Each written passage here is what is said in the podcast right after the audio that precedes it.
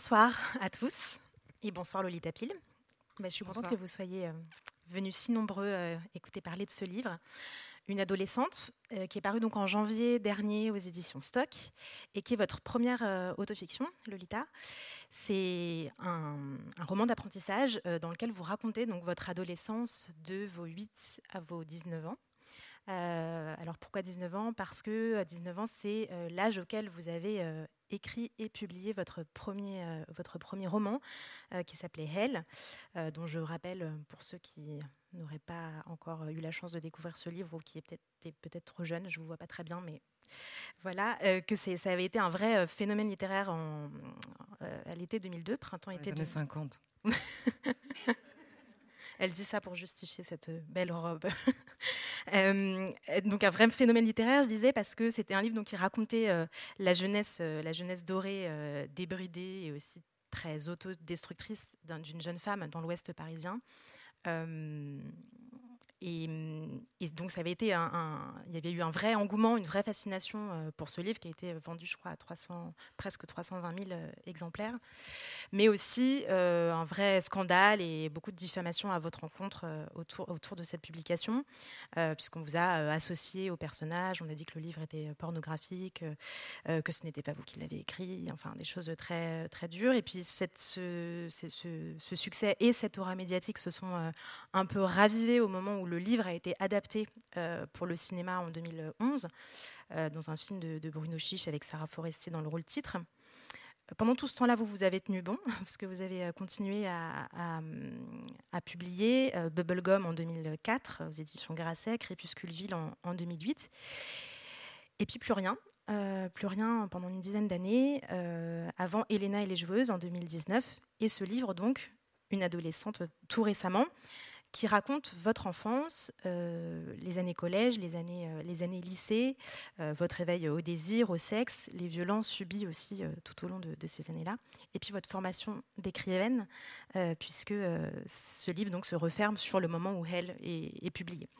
Et donc c'est un livre qui, je crois, interroge la norme, interroge la condition des femmes, la violence et sa perpétuation.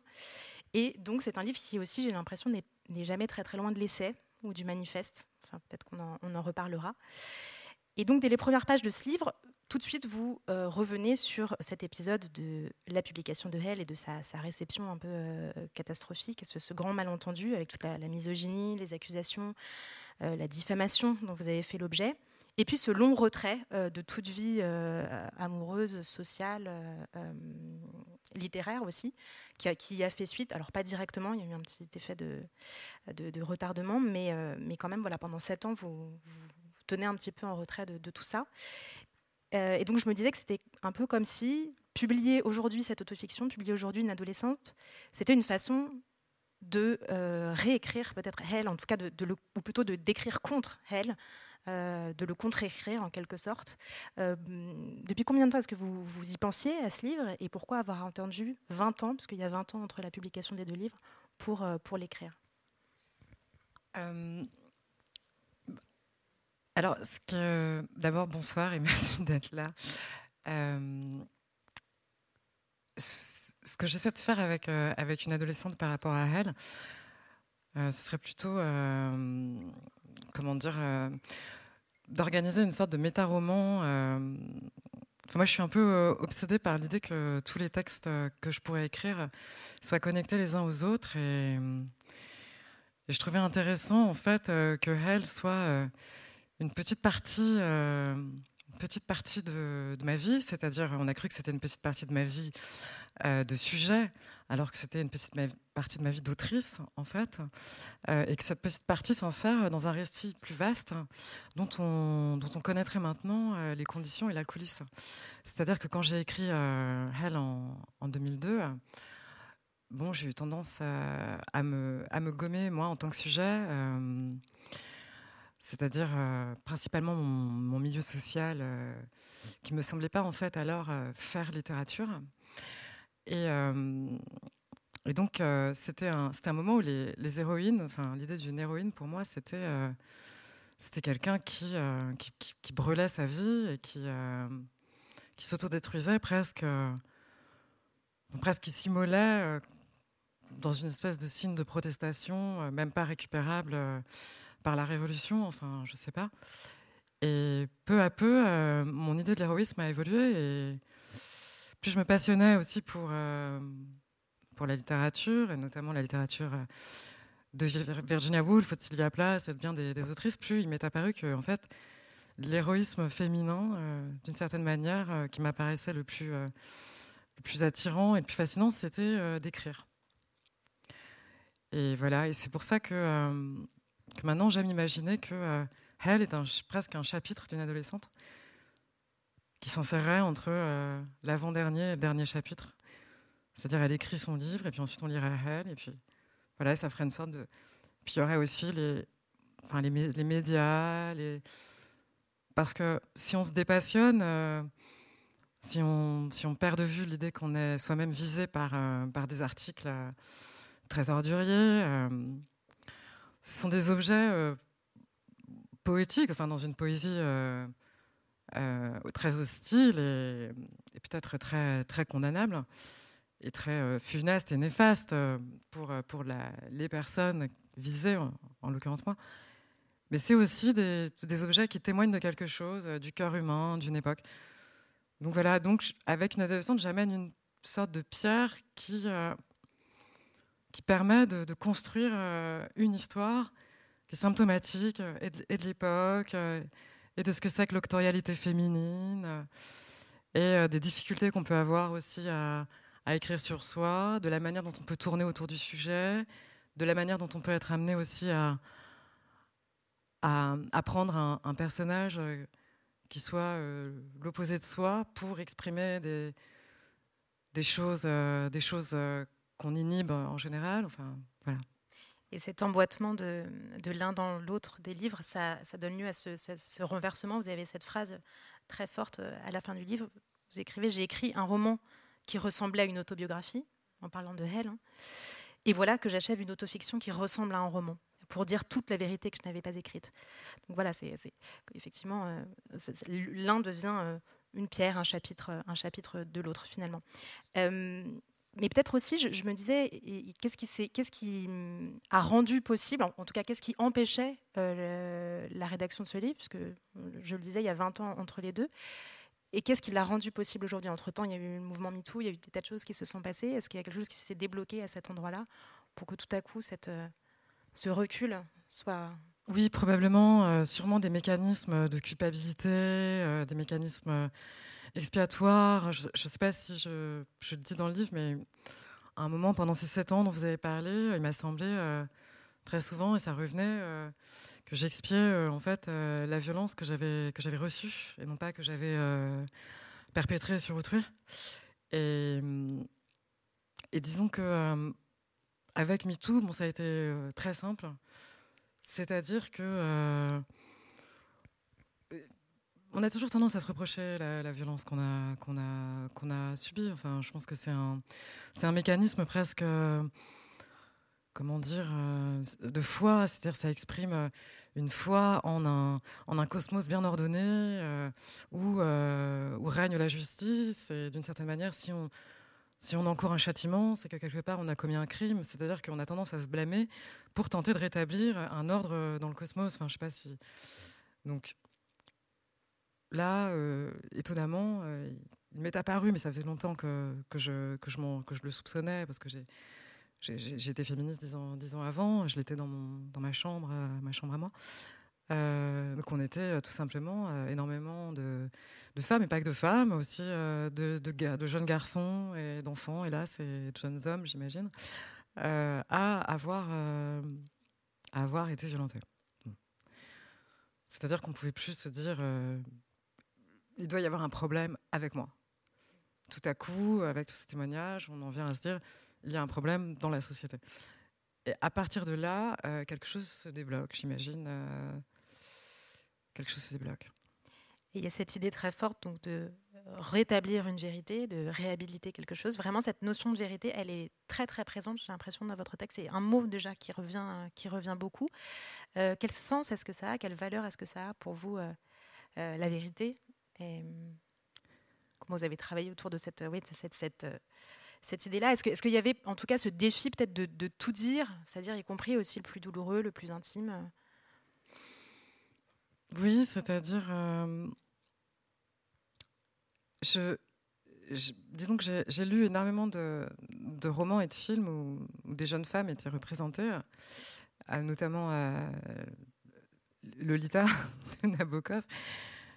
Et je me suis rarement retrouvée. Enfin, finalement, je me suis rendu compte que, euh, que l'adolescente que j'étais, et j'étais pas seule dans mon genre, enfin, n'existait pas dans la culture. Enfin, qu'on était une sorte de. qu'il y avait une espèce de secret sur euh, nos comportements, nos, sentiments, notre rapport au monde. Qui, euh, comment ce secret aurait-il pu être divulgué? À partir du moment où nos représentations dans des romans ou des films d'hommes étaient voilà, euh, le regard masculin prédominait, euh, et où, euh, quand nous écrivions, nous étions souvent accusés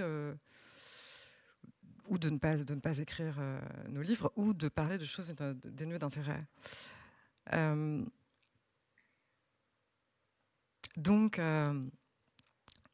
donc oui, la vérité, la vérité d'une expérience, la vérité authentique d'une l'authenticité parfaite d'une intériorité, c'est-à-dire euh, dire l'intérieur. Moi, c'est ce qui m'a toujours euh, profondément fasciné avec. Euh, on parlait de la misogynie, c'est que voilà, il y a un intérieur des femmes qui est très convoité, qu'on désire, enfin que de nombreuses, de nombreuses âmes désirent, auxquelles de nombreuses âmes désirent accéder, parfois par la force. Il y a un intérieur des femmes qui finalement est assez désaffecté, c'est ce qu'elles ont dans, l'âme. Euh, c'est pas quelque chose qui, enfin, qui fait l'objet, qui a fait l'objet de, tant de, littérature que ça. Euh, enfin,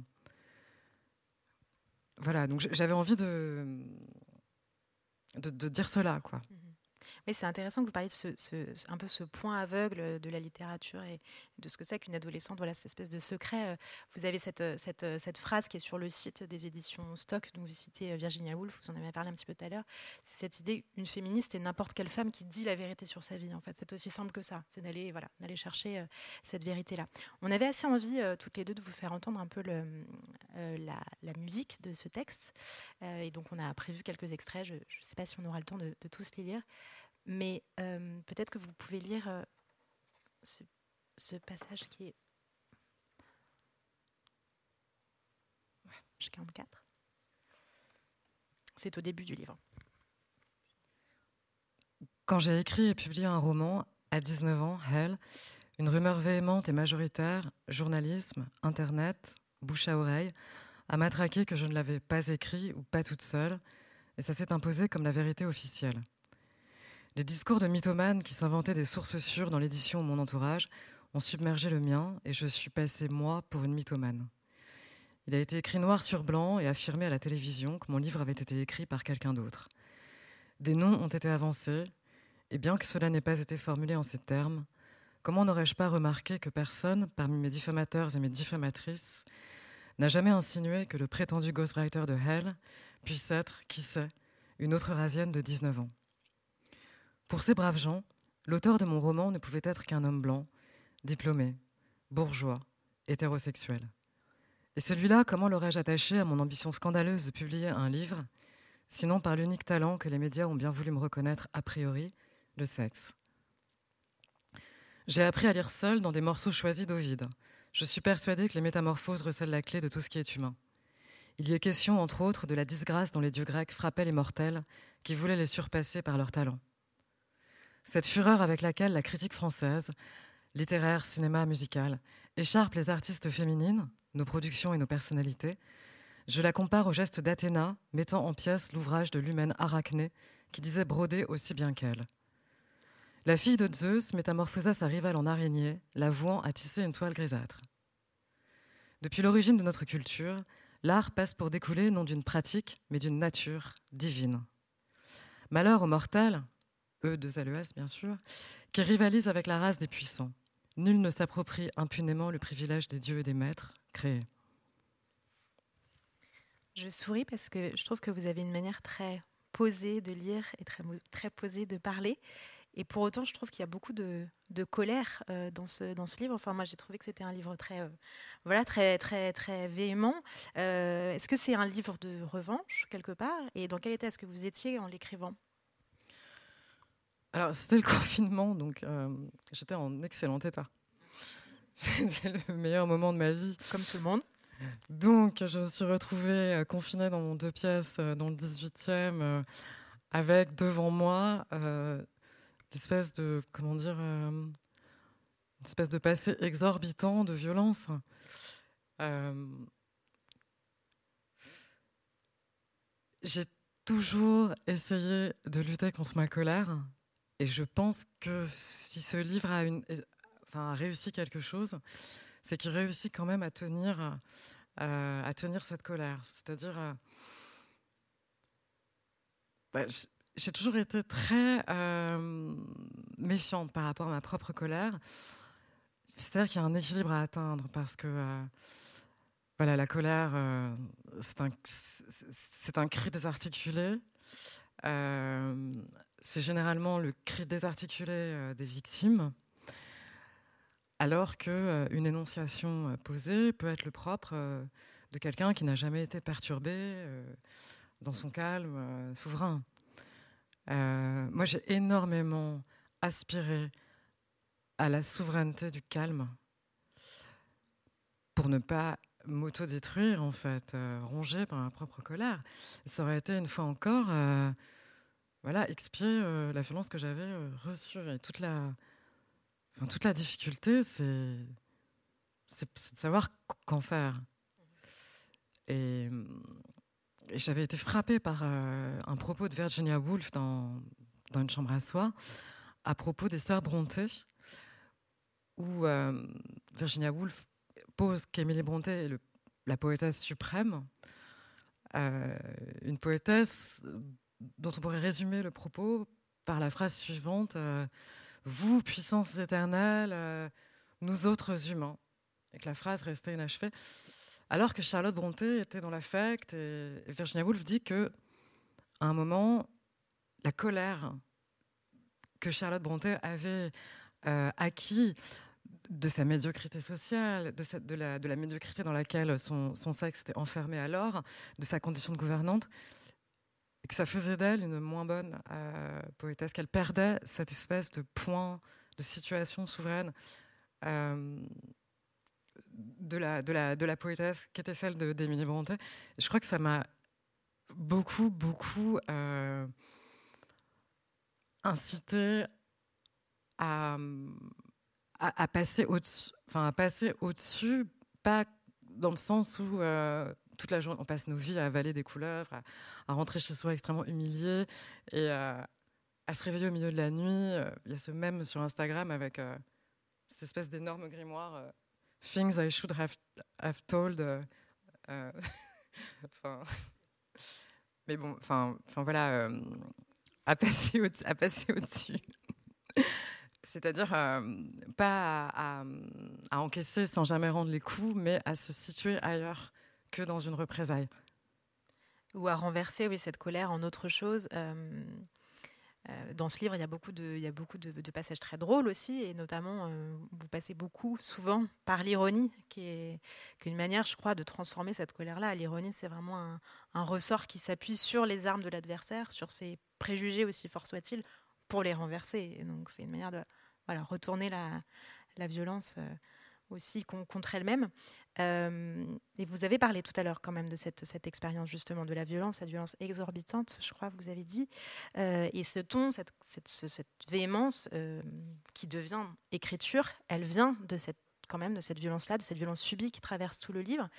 Aussi loin que vous remontez dans votre histoire, il y a des moments de, joie, hein, des moments tendres, des moments drôles, mais il y a aussi ce fil rouge de d'une violence qui prend différentes formes. D'ailleurs, il, y, a à la fois la violence euh, héritée de l'histoire. Vous dites que euh, vos parents sont malgré tout le produit de la guerre d'Indochine, donc elle commence très très loin, euh, la violence. Ensuite, il y a la violence éducative, la violence sociale, la violence en milieu scolaire, avec tout, ce, développement que vous faites sur le, harcèlement scolaire que vous avez vécu. Et puis plus tard, violence sexuelle, violence quasi obstétricale au moment de l'avortement. Et puis la violence médiatique extrêmement forte dont on a, on déjà parlé. Et donc, votre histoire, ou celle d'une adolescente générique, puisque vous avez choisi de, ce, titre générique, cette adolescente euh, qui grandirait euh, fin des années 90-2000 euh, dans une banlieue ouest de Paris. C'est une histoire de la violence? Malheureusement, on, y est sujet enfin, à chaque instant. C'est-à-dire, là, je vous, avoue que je, ne saurais pas quoi vous répondre à part enfoncer des portes ouvertes en vous répondant nous vivons dans un monde euh, violent. Euh, le principe même des, rapports économiques de ce monde, c'est la violence. Euh, c'est-à-dire que peut-être, en, en, tout cas, en témoignant de cette violence, je ne cherche pas à m'accepter.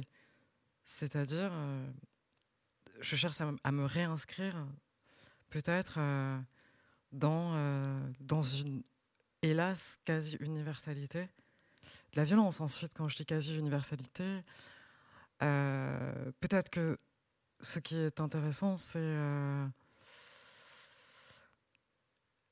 la vulnérabilité, c'est-à-dire euh, le passage dont vous parlez sur le harcèlement scolaire, qui des, passages dont je suis plus fière dans, le, dans le livre. il dit assez le sort des êtres sensibles euh, dans un monde quand même dominé par un idéal euh, assez fasciste euh, de la, valeur.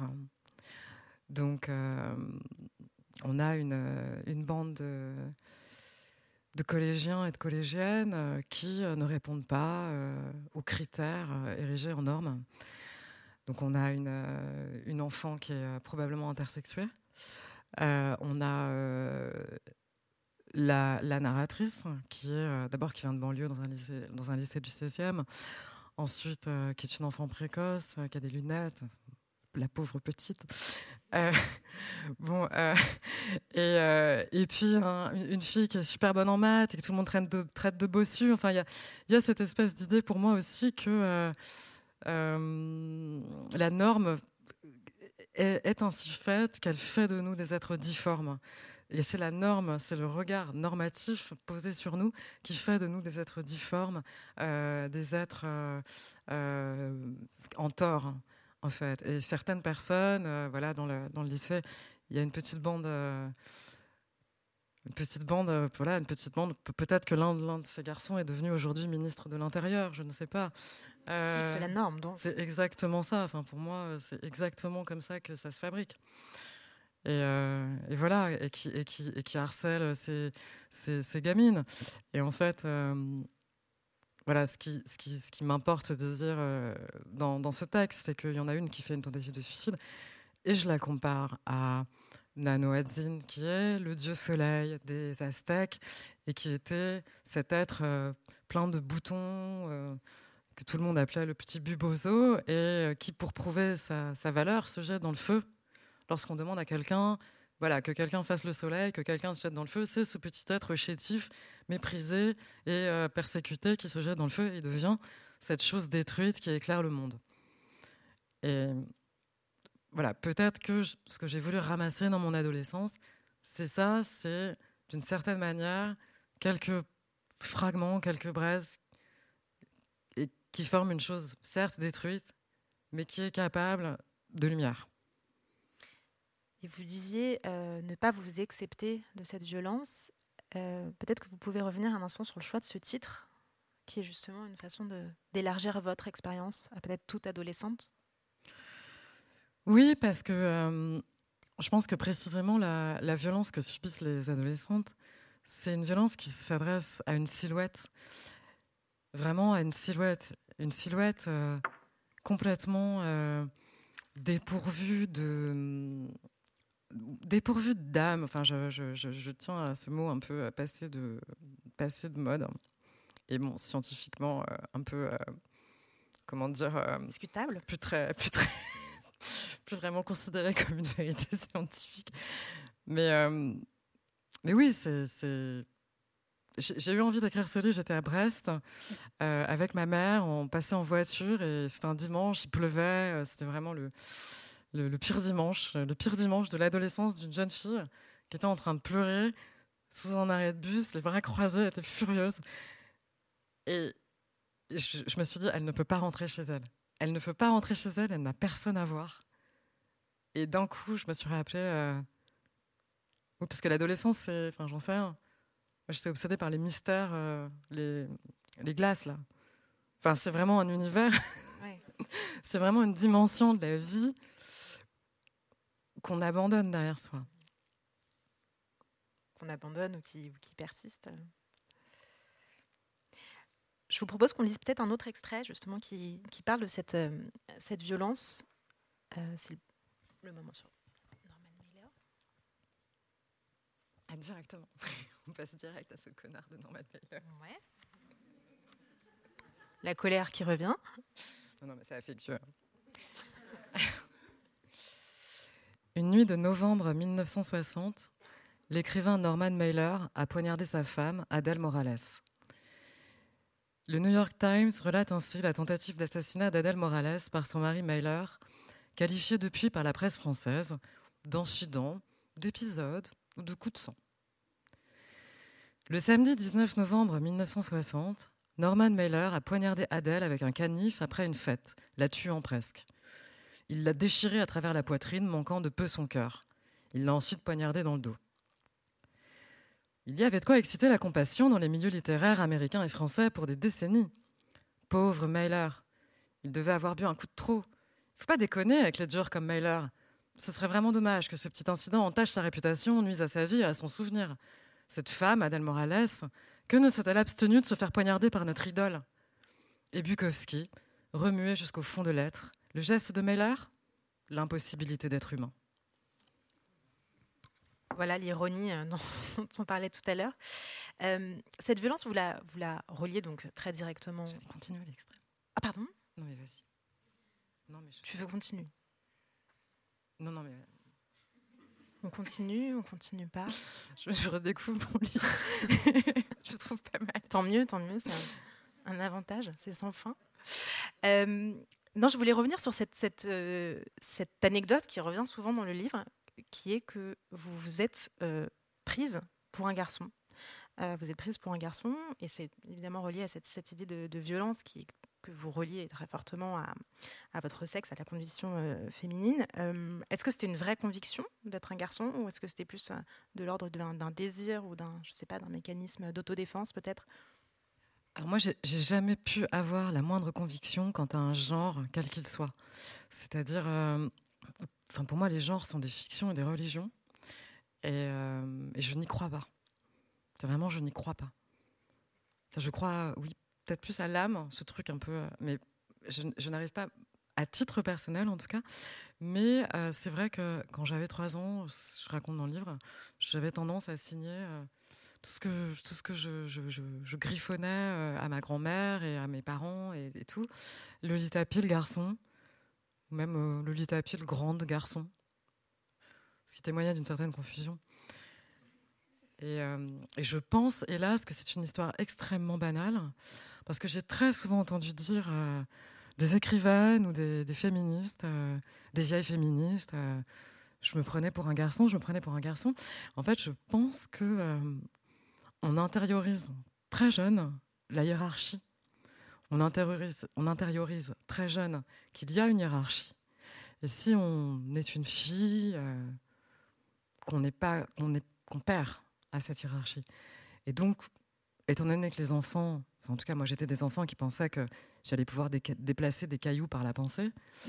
Euh, donc, étant donné que les enfants croient encore, ils ont encore une pensée sauvage, une pensée magique, où ils ont l'impression qu'une pensée peut, une simple pensée euh, peut, être réalisée dans le monde matériel, physique. J'avais tendance à incanter que j'étais un garçon, pour, euh, pour ne, pas, euh, ne, pas, ne pas perdre la, à la hiérarchie. Ça va très loin, cette histoire-là, parce que effectivement, ça, ça, revient aussi presque à cette, euh, cette misogynie qui est inculquée jusqu'aux femmes elles-mêmes. Vous avez cette phrase J'étais misogyne. Par amour-propre, je refusais logiquement de me rattacher au sexe faible. Ni lâche, ni volage, ni fourbe, j'en étais venue à penser que je n'étais pas une femme. C'est en fait, alors après, il y a différents niveaux de connaissances euh, sur euh, ce que euh, notre culture met dans la féminité ou met dans la, dans la virilité. je connais j'ai des tas de, d'amis, d'amis qui, qui, se sentent, qui me disent je me sens femme, je me sens bien, et qui me parlent de leur pouvoir de femme. Et, d'ailleurs, il y en a un, c'est certain. Il faut lire, faut lire Manon Garcia là-dessus on n'est pas soumis, on devient, parce qu'elle parle justement du, pouvoir qu'on peut acquérir en, se soumettant. Et je euh, je sais même plus quelle est la question. J'ai des trous de, Moi non plus. Euh, Attends, non, mais si. La, misogynie des, Oui, cette misogynie qu'on intègre, en fait. Oui, voilà. Et en fait, euh, à partir du moment où ce qu'on met dans la féminité ne, te convient pas, c'est-à-dire si ce qu'on met dans la féminité c'est la douceur et que tu es quelqu'un de dur, si on y met euh, l'abnégation et la générosité, le don de soi à toute épreuve, et que tu es le genre euh, artiste euh, qui obsédé par son œuvre, je ne parle de personne en particulier. enfin, ou alors si on met aussi l'acheter devant, devant, le, devant l'affrontement, par exemple devant la bagarre. Alors que toi, dès que tu vois une rixe dans la rue, tu n'as qu'une envie, c'est de te jeter dedans et de faire le juge, ne serait-ce que de respirer l'odeur de la violence, tu vois, parce que ce que je te disais tout à l'heure, euh, ce que je vous disais tout à l'heure. Euh, euh, non, parce qu'avant, en coulisses, on a débattu pendant un quart d'heure de savoir si on se tutoyer ou se voyez. Maggie Nelson, elle dit ça. Les hommes n'ont pas le monopole de la violence. Et, d'une certaine manière, on, on, réfléchit, enfin, je réfléchis aussi avec ce livre à comment on devrait se positionner. Parce que. Euh, est-ce que, euh, est-ce que que faire avec la violence? Enfin, je veux dire, c'est vraiment une, que faire de sa propre violence? Et euh, est-ce que en, en, continuant le truc de l'ange du foyer, tu vois, est-ce que, enfin bref, je me suis perdue. Passons à la question d'après. Non, mais c'est très intéressant cette histoire de, de, de, violence intégrée. Et moi, c'est ce que j'ai trouvé très fort dans ce livre, c'est que la violence, tu montres bien qu'elle devient très, qu'elle devient aussi désirable et désirée. C'est-à-dire que euh, elle, est, elle est tellement intégrée que elle, euh, elle contamine aussi les rapports entre femmes. Ça, c'est une chose.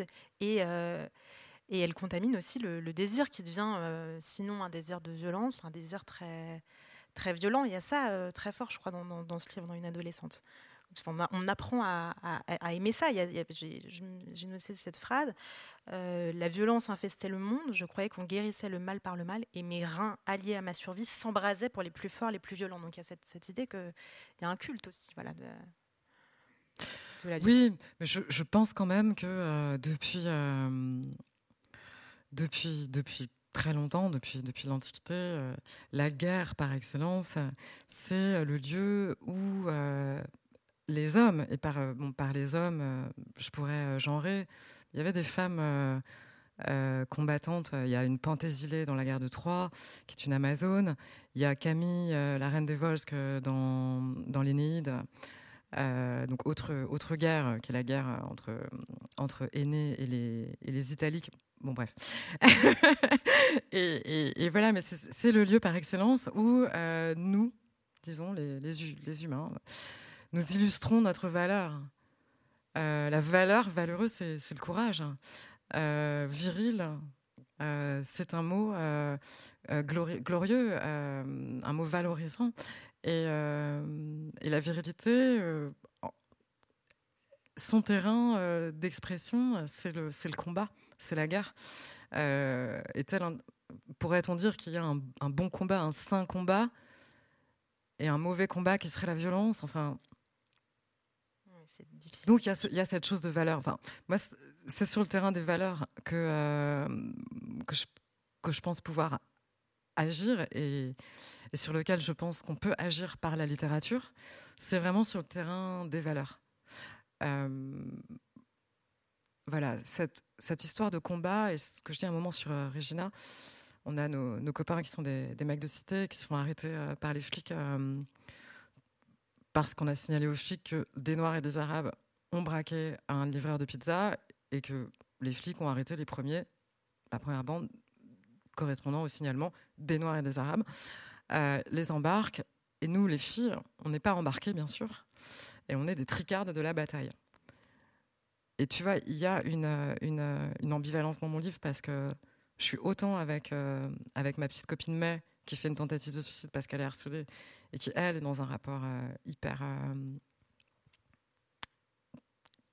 doloriste, hyper chrétien, hyper sacrificiel. Elle a envie de se sacrifier pour arrêter la violence, en fait et euh, une Regina et, d'autres personnes qui, eux, veulent, veulent lever les poings, ne pas être des tricardes de la bataille, mais entrer dans le combat. Je ne sais pas quelle est la position, euh, quelle est la bonne position. C'est intéressant que tu parles de, Regina et de May tout à coup, parce que une autre des lignes de force de ce livre, je crois que c'est justement tous ces, tous ces modèles, ou anti-modèles d'ailleurs, euh, féminins. on peut vraiment lire le livre selon cette, cette ligne-là, ou peut-être pour le dire autrement, c'est une sorte forme de recherche éperdue peut-être du modèle ou d'un modèle. Euh, en quoi est-ce que ta grand-mère qui apparaît dans le livre, euh, ta mère, euh, Amanda, la prostituée qui à un moment donné vient se réfugier dans la résidence où tu vis, et puis tes amis successifs dont tu parlais un petit peu, en quoi est-ce qu'elles ont influencé ton, ton devenir aussi de, de femme? Bah, Déjà en, en, existant, enfin je veux dire, en étant des apparitions extraordinaires. Enfin, moi, ce que je retiens surtout, c'est, euh, je sais pas, c'est ce que Rimbaud appelait euh, le soleil de la chair.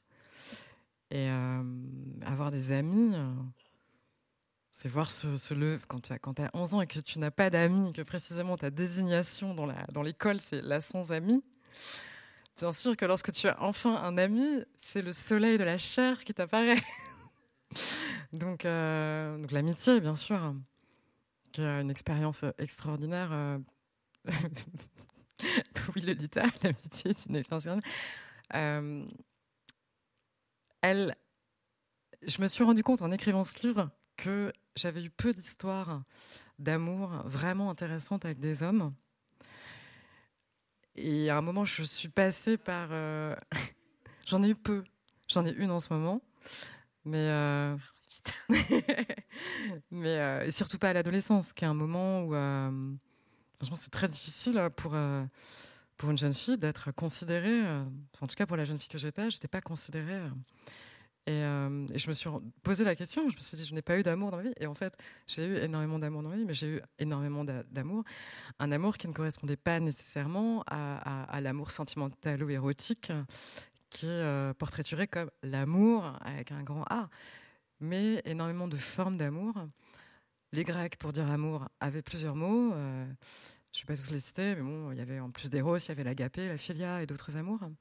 Et, euh, et Carson McCullers, par exemple, n'a écrit que sur ces, autres, amours, qui sont des amours de solidarité, l'amour entre un, un sourd, un sourd muet et un autre sourd muet, euh, qui font tout l'un pour l'autre parce qu'ils ont une, euh, connaissance euh, de leurs conditions mutuelles. Bon, on fait. On m'a beaucoup parlé dans les médias de l'agression sexuelle que je rapporte. Et j'en rapporte pas qu'une d'ailleurs. je rapporte aussi. rapporte deux, une, à mon encontre et une à l'encontre d'une amie.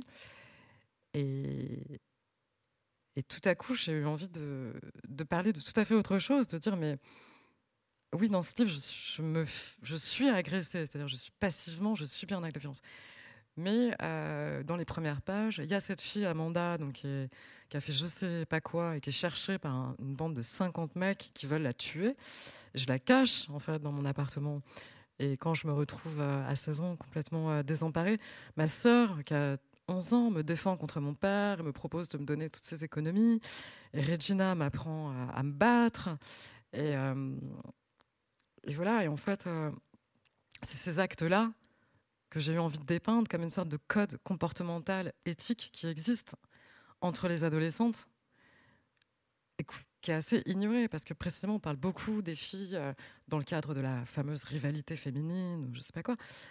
Mais là, sans entrer dans une comment dire, euh, voilà, le mot sororité est devenu très à la mode et il n'est pas toujours porté par des femmes très orales dans leur vie privée. Mais, mais mais il y a une loyauté et une rivalité entre adolescentes qui peut-être m'a valu d'assister, d'être la cible des gestes parmi les plus sublimes que j'ai pu expérimenter. Peut-être qu'on peut lire justement ce, passage où il est question de ces, différentes formes d'amour et de Regina, donc, cette grande amie.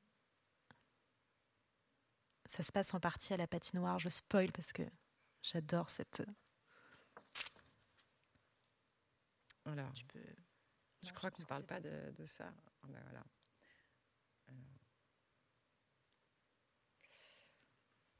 Euh, Blandino est donc venu avec nous un après-midi à la patinoire pour voir Crime et Ibrahim.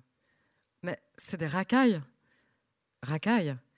Le dictionnaire définit ce mot ainsi partie la plus pauvre, la plus méprisable d'une population. Méprisable? Blandino ne connaissait pas Crime et son frère, et à mon avis, il faut en savoir long sur les actions de quelqu'un avant de le qualifier de méprisable. Selon Blandino, la patinoire était pleine de racailles.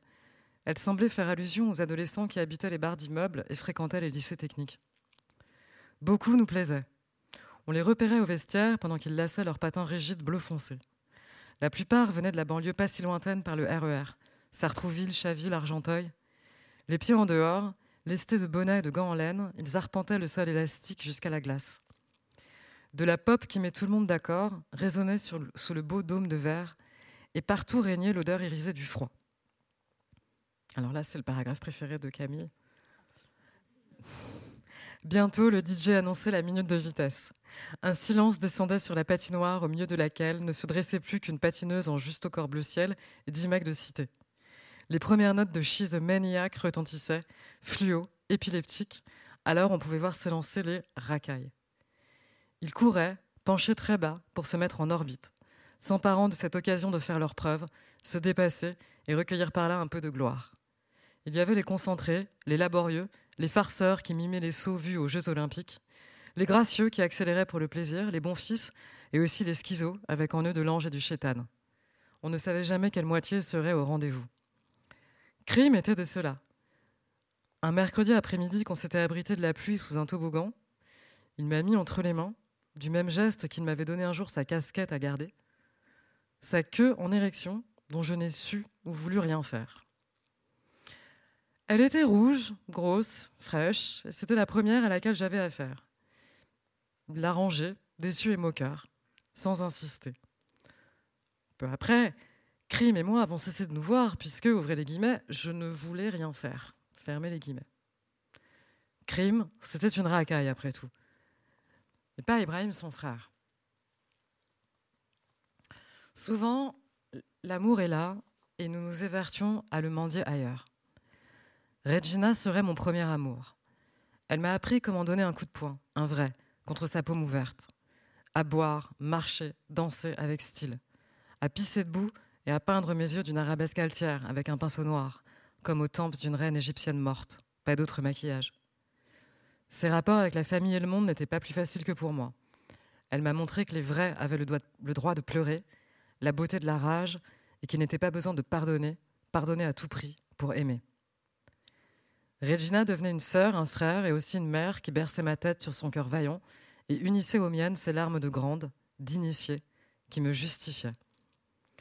Je lui dois de n'avoir jamais eu peur dans quelque situation que la rue m'ait valu, car il y aurait toujours quelqu'un pour me défendre. Toi, Regina? Toi. Voilà pour ces différentes formes d'amour dont vous parliez très bien tout à l'heure. Euh, on parlait de modèles aussi, de modèles euh, féminins, et il y en a un euh, auquel vous vous référez beaucoup, auquel tu te réfères beaucoup, alors ça y est, je suis complètement perdue, ah bah, dans une adolescente, et c'est Lilith, donc cette figure démoniaque qu'on retrouve dans presque tous les textes sacrés, aussi bien l'épopée de, de, Gilgamesh que, que le Talmud ou la Bible, figure qui est associée aux sirènes et, et aux serpents. Qu'est-ce qu'elle représente pour toi, Lilith? Lilith, elle représente euh, l'alternative, euh, une alternative à la féminité euh, maritale, disons. Enfin, Lilith, c'est la rivale d'Ève. Alors, elle aurait été créée par l'Éternel, de la même poussière qu'Adam. Il y a ce paragraphe dit de la double création au début de l'Ancien Testament. Quelques lignes plus tard, Dieu recrée la femme d'une côte d'Adam, un truc qui nous a toujours honorés. Et, en fait, euh, je crois que autant les patriarches euh, de la tradition juive tardive que les féministes euh, américaines des années 70 se sont intéressées à cette idée d'une d'une femme créée en même temps qu'Adam, comme Adam.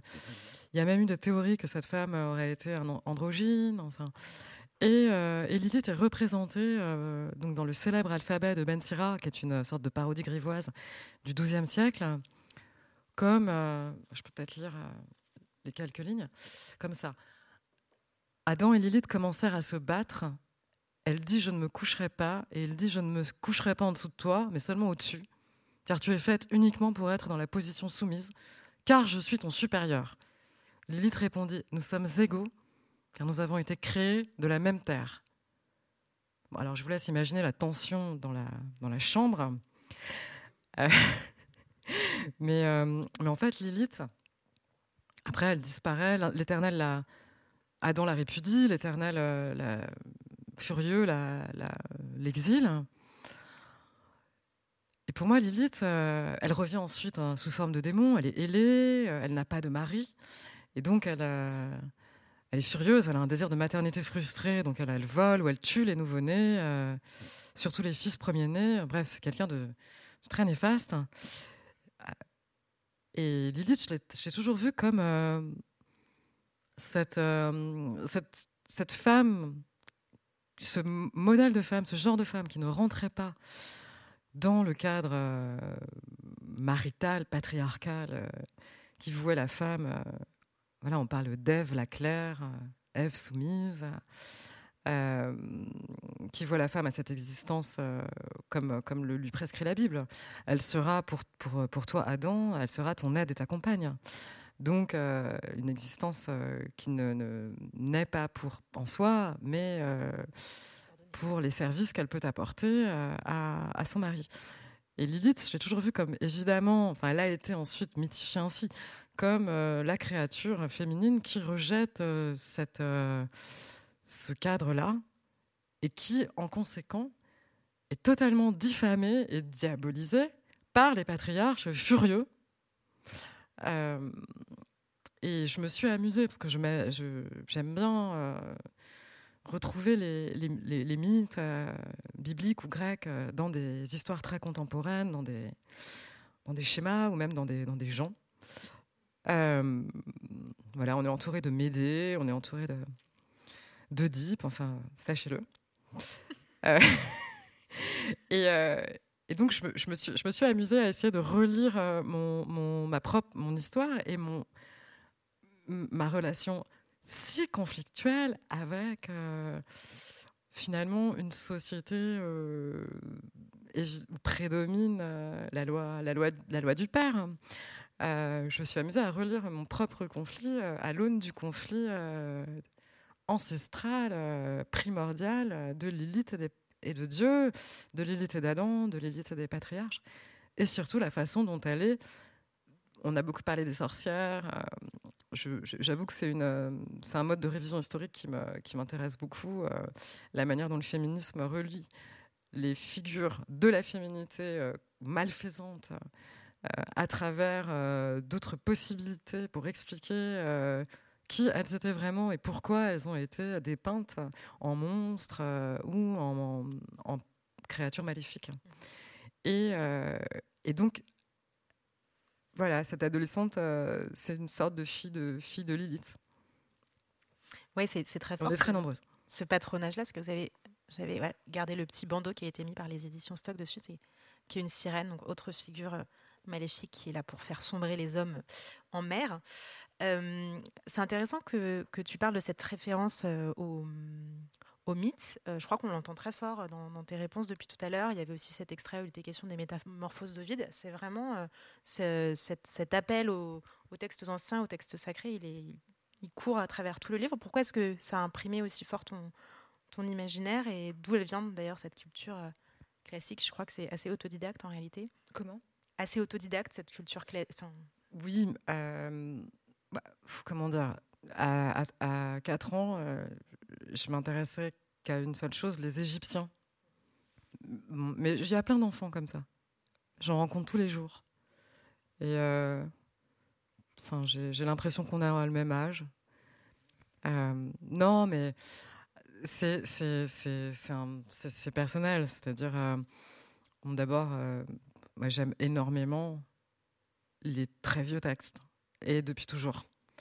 Et euh, j'ai toujours lu de très vieux textes de manière personnelle, de manière autonome, pas d'une façon qui était reliée à, des études que j'ai interrompues d'ailleurs assez rapidement. mais surtout, ce qui m'intéresse dans ces très vieux textes, c'est qu'ils comportent, ils donnent des clés extraordinaires. Euh, tu as vraiment l'impression que toutes les réponses y sont données d'une manière cryptée. Les réponses à toutes les questions que tu pourrais te poser sur, euh, sur le cœur humain, sur, euh, sur les rapports, euh, sur la violence et le sacré, sur... Et en fait, voilà, moi, mon imagination, elle, me, elle m'emmène, elle par là. Et, et oui, c'est vrai que, euh, comme, je te, comme je le disais tout à l'heure, euh, donc on aura peut-être compris que je suis, que je suis féministe à ma, à ma façon, enfin que j'ai mon, que j'ai mon propre, enfin j'ai ma propre cuisine féministe à la maison, et et en fait, euh, là où je me sens euh, utile, moi je, déteste l'idée qu'il faille être utile à quelque chose, mais enfin je sens que je, peux que j'ai une, moi-même une, valeur, c'est sur ce, sur ce terrain. Euh,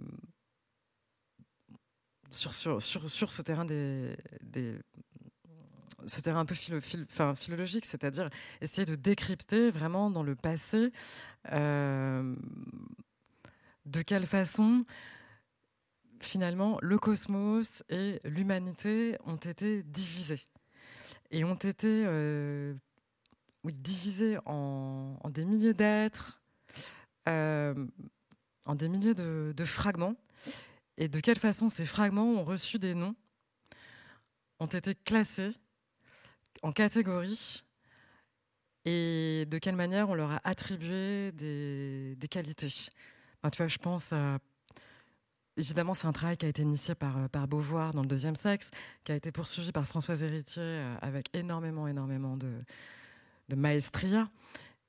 Et hum, moi, je reviens toujours à ce, truc de, Pythagore, mais c'est dommage, je ne l'ai pas revérifié avant de partir, mais il y a ce précepte de Pythagore, il y a un, principe bon dont, sont sortis euh, l'ordre, la lumière et l'homme, et un principe mauvais dont sont sortis euh, les ténèbres, le désordre et la femme. Et en fait, à, partir du moment où euh, comment dire, cela, a a commencé à se, construire ainsi. Bah, je, voudrais, enfin voilà, je, je, oui, il y a ce, long passage aussi où tu cites euh, Thomas Mann, et je crois que c'est dans Docteur Faustus, où il rappelle l'étymologie du mot euh, féminin, qui vient de. Euh, Alors, en plus, c'est une fausse étymologie. Fausse étymologie. mais qui a prédominé pendant tout le Moyen-Âge. Et que ça viendrait de fides et de minus, de moindre foi. Donc, la femme serait un être de moindre foi. Dans son nom même, en fait. C'est ça qui est.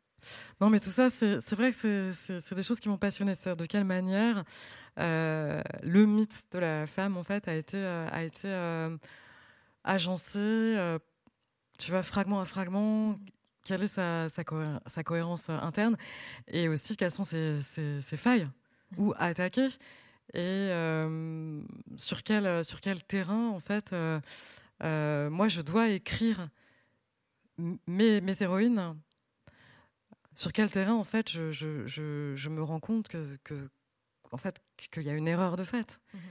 qui a une erreur dramatique. Et on parlait de réhabilitation tout à l'heure, mais je parle plutôt de rectification. C'est-à-dire, tu vois, l'idée que la femme est froide et lymphatique, alors que l'homme est chaud et, sanguin, par exemple, ça a été une théorie héritée d'Aristote, mais qui a, qui a dominé pendant, pendant, pendant des années et qui, et qui reste encore dans diverses croyances. On dit souvent d'un homme, c'est un chaud, parce qu'il aime se battre. Si une femme est une chaude, c'est une autre chose, c'est encore autre chose. Euh, bon, voilà, moi, j'ai envie de travailler.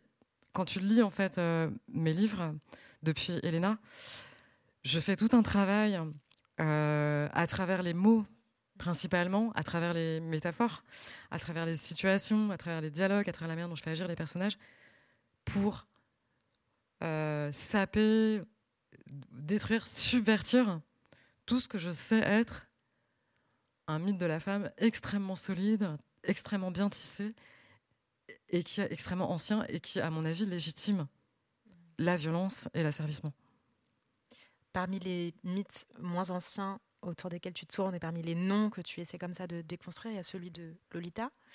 Euh, donc ce personnage de Nabokov qui a été euh, si mal si mal interprété et dont on a fait un nom commun, donc la Lolita, et qui est aussi euh, le prénom que tu portes. Euh, Merci papa. voilà. Et justement, qu'est-ce qu'elle incarne euh, comme malentendu cette, euh, ce personnage et, et, ce, et, ce, prénom? En quoi ça, ça, ça doit peut-être toi porter préjudice il y a tout un développement dans le, dans le, dans le livre là-dessus. J'ai un moment que tu. Oui, parce qu'un jour j'en parlais avec mon éditeur et mon éditeur m'a dit Alors, oui, enfin, bon, vous étiez quand même. vous étiez quand même pas très, pas très gentil. Et puis bon, vous appelez Lolita. Donc, euh, comme si c'était, euh, comme si ça légitimait euh, la, enfin la, un regard, un regard très critique, voire assassin. Et, en tout cas, voilà, que je résume par un, dénigrement, un dénigrement intellectuel et moral porté jusqu'à la, jusqu'à la, jusqu'à l'anomalie monstrueuse. Enfin, et en fait, Lolita, moi j'ai relu le livre de Nabokov, euh, pour lequel j'avais que j'avais commencé à 12 ans, j'avais ressenti une grande répulsion euh, pour les premières scènes où, où Humbert Humbert euh, réussit à, approcher et à se masturber sans en avoir l'air, en, faisant semblant de jouer à, la balle aux prisonniers ou je sais pas quoi avec Lolita. je l'ai relu justement pour écrire ce livre. J'ai été très étonnée parce que ça chauffait pas mal et euh, bon, j'entendais même euh, des carrément des, féministes s'en prendre à, Nabokov et en fait je, lis je lis euh, Lolita et si, je ne saurais jamais quelle a été en fait la part de complaisance et la part de, Nabokov dans, cette écriture et la manière dont il s'est lui-même peut-être excité, je, je, ne sais pas. Il y a quand même un propos moral presque puritain finalement, euh, de la part de Nabokov. Et, euh, il, peint vraiment Humbert. Bon, ensuite, c'est une lecture euh, qui peut, être, qui peut être sujette à caution. En malade, pas tellement que ça en malade, parce qu'il le présente aussi en une personne tout à fait maîtresse de ses actes, tout à fait maîtresse de lui-même. Et, et Nabokov nous montre, avec un art euh, extraordinaire, tout en passant par le monologue intérieur d'un Humbert Humbert qui est pédant, qui est prêt à tout pour réussir à coucher avec des enfants, etc., qui passe son temps à organiser des, des, caper movies, enfin des, plans de, comme les Ocean's 12 euh, euh, de l'approche pédocriminelle. il réussit à nous faire apparaître Nabokov que Lolita, la détresse de Lolita, et euh, le fait qu'elle est totalement différente du délire d'Humbert Humbert. Euh, il s'agit du délire d'Humbert Humbert. Et, Nabokov le dit très bien, je le cite dans le livre. Euh, Humbert Humbert dit que Lolita, la Lolita qu'il avait possédée et violée, n'était qu'une chimère, une création de son propre désir qu'il avait en, en somme projeté sur cette fille de 12 ans. Et il se trouve que cette ce délire d'Humbert Humbert, cette chimère, a donné lieu à une sorte de phénomène de société où, d'une certaine manière, euh, toutes les filles de 12-13 ans euh, euh, voilà, sur, lesquelles des hommes, pourquoi pas des femmes, mais à mon avis, elles sont moins nombreuses, projetaient un désir, un désir dans une, dans une comment dire, de solipsiste, enfin un désir de dominateur qui ne, qui ne, se pose pas la question du consentement. On a fait de, de, ces, de ces jeunes filles les provocatrices en les appelant des Lolitas, des provocatrices euh, qui poussaient en quelque sorte des hommes mûrs, les rendaient fous, euh, les poussaient à les violer. C'est quand même très étrange, quand même, je vais pousser quelqu'un à, me faire quelque chose que je veux pas. Et, euh, voilà. Et donc, étant donné que c'est le prénom que je porte, et, et encore aujourd'hui, il m'arrive de rencontrer des gens dans une soirée, et de me présenter et qu'on me dise Ah, c'est drôle, tu t'appelles Lolita et tu es une Lolita. Euh, et étant donné l'adolescence que j'ai eue, je me suis posé la question de savoir si, euh, si, je pouvais pas, par la littérature, donner un autre sens à ce corps-là et à ce prénom-là. C'est-à-dire. Euh,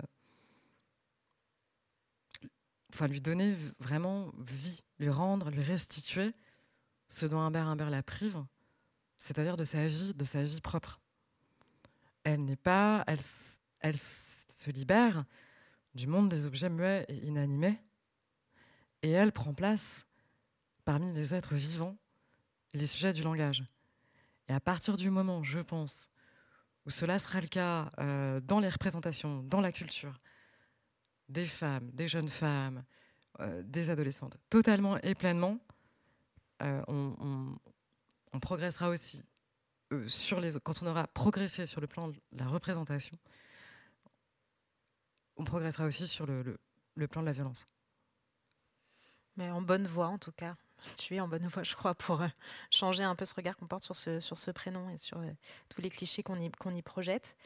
Euh, je reviens un tout petit peu en arrière sur cette, euh, référence très forte euh, à l'Antiquité qui est, présente dans ce livre et dans ta parole. moi, l'impression que j'ai eue en, lisant ce livre, c'est qu'il avait presque la structure d'une tragédie antique, quasiment, avec voilà cette, présence du mythe qui est très forte, mais il y a aussi le début du livre qui, forme comme, un, comme un prologue presque, où tu parles de ton, oui, des premiers, premiers émois petite fille de, 8 ans que tu étais. Euh, et puis après, il y a ces trois, trois épisodes, comme trois actes voilà, vraiment chapitrés, euh, qui s'appellent L'incomprise, Un monde sans ordre, Je ne suis pas une victime.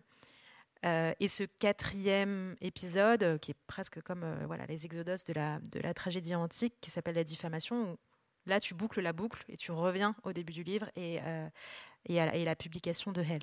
Et il y a cette fatalité aussi, ce, fatum, voilà, qui Enfin, il y a vraiment, je trouve, beaucoup de, similitudes à la tragédie antique. Est-ce que toi, euh, tu avais euh, un peu cette, euh, cette référence en tête, ou c'est l'impression, en tout cas, d'écrire une tragédie en écrivant une adolescente?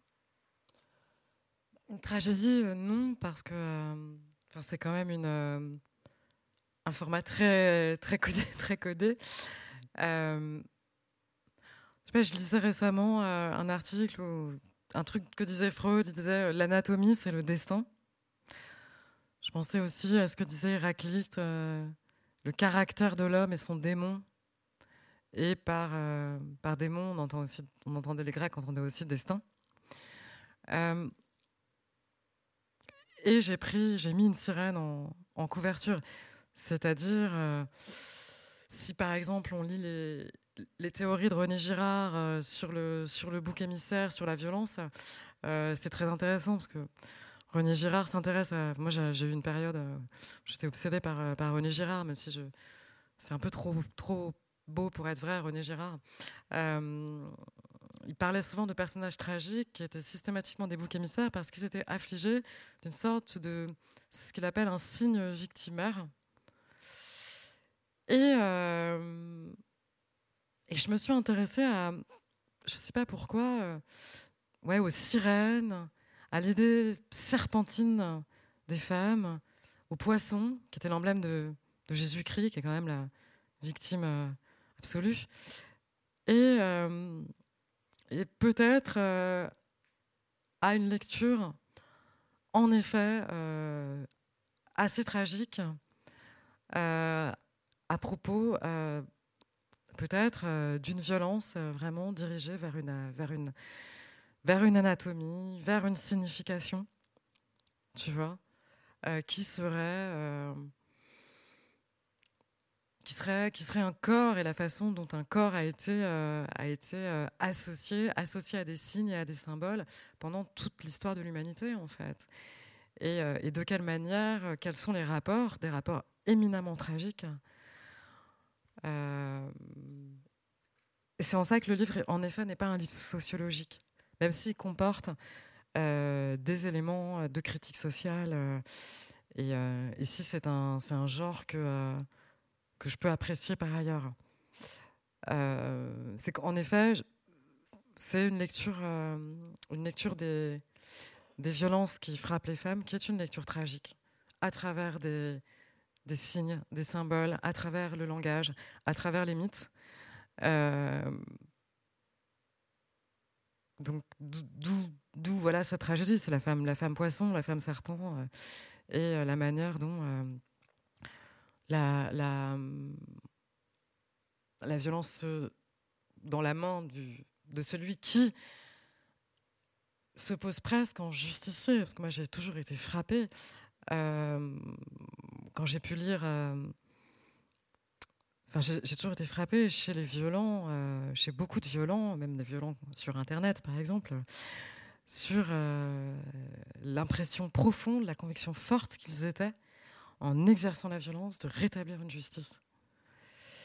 Et, euh, et voilà, donc ce signe serpentin, ce signe euh, aquatique, euh, cette eau, cette humidité, ces ténèbres, cette mer à, laquelle, auquel la femme, ce qui déjà est une, est une aberration, tu vois, comme s'il y avait une femme, a toujours été, été rattachée. Euh, voilà, moi, c'est ce que je veux faire pulvériser parce que c'est pour moi le système tragique de la violence contre les femmes. Autre truc aussi qui, rapproche un peu ce livre, je crois, de, la tragédie. Je ne peux pas avoir l'air de, voilà, de projeter complètement ma, lecture euh, du livre sur, là-dessus, mais il y, a aussi voilà, cette vertu euh, cathartique presque. Quoi. Écrire ce livre, c'est aussi une façon, ce qui est un peu aussi le rôle de la tragédie, de, d'en sortir à un moment donné. Euh, en lisant ce livre, j'avais aussi le sentiment que l'écriture procède un peu par, bah, rupture, par, bifurcation, un peu par fragment. c'est, aussi ce qui fait son rythme hein, et ce qui fait sa force de percussion.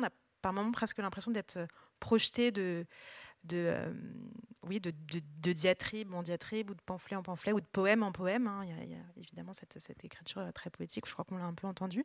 Comment est-ce que tu as travaillé la, construction du livre et, la langue aussi? Est-ce que par exemple tu l'as as travaillé à voix haute? Alors vraiment, euh, on, fait, on fait ce qu'on peut. C'est ce que disait, je crois, Hemingway. c'est quoi le style? C'est comment j'ai réussi, comment j'ai pu. Comment euh, c'est euh, pas du tout pensé. C'est vraiment de purement intuitif. Euh, et la langue, j'ai précisément essayé de ne pas faire trop jolie. Parce que c'est. Raté. Merci. Non, mais parce que justement, comment dire, j'ai totalement essayé de dépouiller un style qui, avec tous ces mythes, euh, tous ces, tous ces tragiques, euh, tous ces trucs, devenait euh, tellement devenu très chargé. C'est le cas de mon, roman d'avant, Elena et Enfin, moi, c'est ce que je préfère parce que j'aime les styles extrêmement concentrés et denses. j'aime Julien Gracq, par exemple. mais mais c'est vrai que c'est vrai que j'avais envie de parler aux autres et pas qu'à moi-même et à mes trois amis. Euh, avec, avec une adolescente. Et donc je me suis justement dit, n'écris pas du tout. Écris avec la langue la plus pauvre possible. Euh, et au lieu de chercher euh, une littérarité, cherche une authenticité. Et ensuite, j'ai abouti à un écrit tellement pauvre que je me suis dit, ah non, quand même, là vraiment, c'est c'est pas c'est pas c'est pas bien c'est c'est il y a quand même des lecteurs euh, enfin bon et ensuite j'ai retravaillé sur les images que j'avais censurées pendant l'écriture. Mais il y en a une centaine, pas 10, milliards. non, parce que c'est vrai que l'écriture, ça, c'est comme du lierre. Hein, c'est grimpant, c'est enveloppant. Euh. Oui, c'est intéressant que tu parles de, ton rapport à la littérature et à l'idée que tu t'en fais, et à tes exigences euh, de style ou non, parce que ce livre-là, euh, Une adolescente, c'est aussi un récit de formation de, ton devenir écrivain. voilà, c'est ce moi écrivaine qui, qui a d'ailleurs une histoire à éclipse. Hein. il y a ce moment où où tu te retrouves à vendre tes livres scolaires et tu dis que tu as l'impression de trahir euh, voilà, le, monde des livres et le monde des lettres. Euh, mais c'est peut-être pour, voilà, pour, pour, mieux y revenir, ou en tout cas pour y revenir autrement euh, au monde des livres. Oui, c'est vrai que. comment dire C'est vrai qu'à à, 13 ans, quand je me suis découvert le goût des garçons, je fais une dédicace à mon amie Joy Majdalani, qui normalement est parmi nous. Salut Joyce. Aux éditions Grasset, Le goût des garçons, elle sera là euh, dans quelques jours. à la maison de la poésie. Et euh, quand je me suis découvert le goût des garçons, je dois avouer que euh, momentanément, mon amour pour les mythes a vacillé. et c'est vrai que je suis devenue cette fille qui s'intéressait bien davantage à ses chaussures qu'à son grec. Et que, et que j'ai euh, j'ai vendu, mais alors c'était vraiment le drame familial parce que euh, voilà, je, décris un peu dans, une adolescente de mon père qui, euh, qui était d'un milieu social assez bourgeois, mais qui il y avait presque, on était devenu presque aristocratique, c'est-à-dire incapable de, de, gagner de gagner d'argent ou beaucoup d'argent. Et, et, donc mon père, quand il m'achetait quelque chose, papa se coupait un bras. Et donc mon père m'avait acheté mes dictionnaires de grec et de latin voilà, mon père s'était arraché euh, les organes, le, les poumons pour m'offrir ce grec et ce latin. moi, bien sûr, euh, je me suis retrouvée dans un dilemme tout à fait tragique entre euh, m'acheter des chaussures, parce que les chaussures, à un moment, malheureusement, dans une adolescence, sont nécessaires, et mes dictionnaires de grec et de latin, c'est-à-dire les, bras et les jambes, les oreilles de mon père, et j'ai vendu, voilà, ce dictionnaire. Alors, une culpabilité qui m'a pourchassée pendant des années à cause de cette histoire que je que je raconte dans, dans une adolescente. Ça a l'air anodin, mais euh, je pense que c'est important aussi dans un écrit de, de montrer, euh, comme dans le film de Truffaut d'ailleurs, à quel point euh, ce genre de petites, petites mensonges qu'on fait contre ses parents, de petites trahisons, de petits vols qu'on fait à ses parents, ça peut nous apparaître comme, comme des drames d'une importance énorme. Euh, et, par la suite, euh, oui. Euh, en fait, on peut être littéraire et très littéraire sans nécessairement avoir étudié, avoir un, j'imagine, un, doctorat en littérature. Et, d'ailleurs, c'est ce que je suis en train de découvrir avec, avec cette promo parce que je, vais un peu en province et et c'est incroyable, les lecteurs, le physique des lecteurs. Je vois arriver, euh, j'ai vu arriver un, homme euh, d'un certain âge euh, à une lecture en Bretagne. Et, pour moi, j'avais des lectrices, en fait, des jeunes lectrices. Je suis arrivée à cet homme d'un certain âge, je me dis, il s'est trompé. Deux portes. il va détester tout ce que je dis. et presque, pourquoi il est là euh, euh, Je me sens pas à l'aise. Enfin, évidemment, à la fin de la signature, l'unique personne qui est venue me voir pour me parler de mes livres avec énormément de gentillesse et de sensibilité et euh, me dire je suis un féministe convaincu depuis les années 60, c'était cet homme. Et en fait, la littérature, pour paraphraser Preciado sur à propos de l'homosexualité ou, ou de la transsexualité, c'est c'est comme une balle en plein cœur euh, qui peut frapper n'importe qui, en fait. Euh, j'aimais bien cette formule un peu choc. Et j'aimais bien l'idée de la déporter du sujet de la sexualité pour la porter vers un, sujet qui est considéré comme beaucoup moins euh, dangereux, excitant, qu'est la, la, littérature. Mais c'est vrai que les vrais lecteurs, il y en a énormément à l'université, Dieu merci. Mais ils sont aussi cachés dans la population. Et se dire ça, euh, je sais pas, moi, ça me fait du bien. Ça fait beaucoup de bien. Je, voulais juste lire ce petit paragraphe que j'aime beaucoup, qui est au moment où Lolita vend euh, ses livres chez Gibert. Ça dit Le libraire m'a compté les billets. J'ai su ce que cette petite souffrance avait de bizarre. Un soulagement s'y mêlait comme lorsqu'on arrache la croûte d'une écorchure. J'abandonnerai mes études, je ferai l'école anormale et vous lisez la littérature d'une désagrégée. Alors, à propos de littérature désagrégée, si on a le temps, je, voudrais bien qu'on lise peut-être un dernier passage pour conclure cette euh, conversation.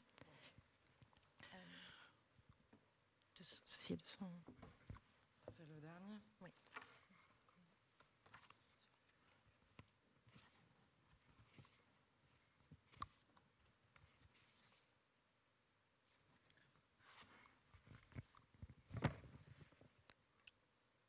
Alors oui, pour conclure euh, cette euh, discussion, je vais vous lire un, passage qui est à la fin du, livre et euh, qui raconte en fait ma, soirée la veille, d'un avortement quand, j'avais 17 ans, donc à la, fin de mon adolescence, à la fin du livre. C'était une de ces soirées de juin, si pleines de feu qu'on ne veut pas rentrer chez soi. Le cousin de Polo habitait à la porte d'Auteuil, et je me réjouissais de longer les serres, marcher sous les arbres, respirer un peu du bois de Boulogne, avant de rejoindre les rues plus ghetto de la ville, comme j'avais hâte de les retrouver. Et il y aurait tant de vie dans la chaleur, tant de parfum dans l'apogée de juin, un peu mourant, puisque quelque chose meurt toujours en juin, en ce mois aussi vert et suave que le sang couleur d'herbe de mes 17 ans, le printemps. Je m'en réjouissais d'autant plus que je ne marcherais pas complètement seule. Non, je n'avais pas été violée seule cet après-midi, puisque j'étais enceinte encore pour quelques heures. Comme je les ai haïs ces semaines de juin, comme elles me paraissent riches à présent, puisque, pendant elles, il y avait cet amour que je n'osais pas regarder, approcher, lire, cet amour informe envers l'embryon de quelques grammes qui m'accompagnait partout, quand j'entrais chez le rebeu acheter une canette de coca, passer le bac français, m'essuyer le visage en sortant de chez H, le violard, et quand les cris des martinets noirs attisaient comme ce soir le ciel à travers lequel on marche. Pas une seconde je n'ai oublié de manger, de respirer, de rêver, et pas une seconde je n'ai oublié que je donnais cela. Les heures ne s'en sont pas perdues comme des marins en mer, comme des soldats dans le désert, dont le dernier souffle s'élève pour n'être entendu de personne, known but to God, comme écrit sur les monuments aux soldats disparus, eux qui reposent dans des, lieux inconnus et pas sous de l'herbe et des croix blanches. Un amour aussi affamé qu'un rat avait toujours été le mien, sans objet ni réponse. Comment ne se serait-il pas jeté sur cette idée, mon enfant? Mais la timidité et la colère retenaient mon cœur de battre pour cette existence qui n'aurait pas lieu par ma volonté. Et j'avais honte de ma folie au moment où je me laissais aller à lui parler dans ma tête. Mais ce soir, tout m'était permis. Alors, comme je l'avais décidé, je l'ai emmené à travers le bois dans la boucle du périph'. Je l'ai fait passer par là où c'était beau, verdoyant, lumineux et sans âge. Ce serait notre dernière promenade ensemble, et ça ne pouvait pas être gâché. Par l'ouverture des rues, si larges et si désertes, le soleil de juin dévastait l'ombre tard. À 17 ans, on a le pouvoir de maudire et d'oublier aussitôt, et de marcher longtemps après que les pieds sont en sang. J'ai mis un soin particulier à marcher gentiment, souplement, malgré l'empreinte du viol, lourde entre mes jambes, comme un tas de charpies sur une plaie à vermine.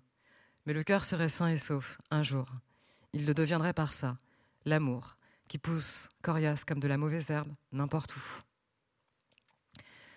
Je lui ai montré les chênes qui balançaient leurs branches et leurs feuilles dorées au-dessus de ma tête, en travers du ciel piqué par des fraîcheurs qui descendraient bientôt et déjà le vidaient de son bleu.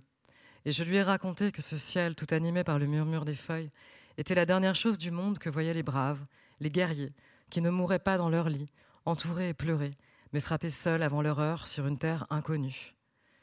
Je lui ai raconté des choses comme ça sur la vie, ce qu'était la vie des hommes, frappant les troncs de temps en temps avec ma main et m'arrêtant pour respirer, pour qu'on respire, plus fort, l'odeur qui désordonnait la nuit, intermittente par-dessus les murs, comme une clarté qui prenait le cœur, des chèvrefeuilles en train de faner. J'ai traîné jusqu'à ce que le sable par terre devienne froid et humide, et que ce même murmure désormais monte de feuilles noires. Alors j'ai pensé à Titi, ma sœur, ma mère et mon père. Jamais je n'ai eu aussi hâte de rentrer chez moi. Je suis ressortie du couvert des arbres sur le trottoir, où j'ai vu arriver l'un de ces rares bus du soir. Je lui ai fait signe et je l'ai pris jusqu'à la maison. Merci beaucoup pour cette lecture. Je propose qu'on se quitte sur ces pages magnifiques dans un livre qui ne l'est pas moins. Merci pour votre écoute. Merci Camille.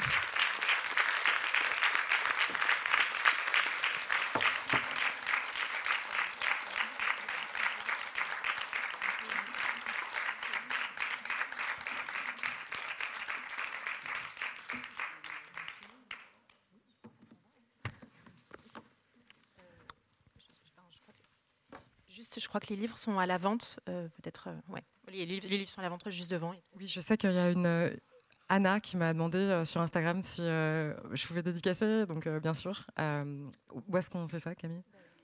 Devant, je crois. Devant, devant. Merci euh, d'être venu et de nous avoir écoutés. Merci beaucoup.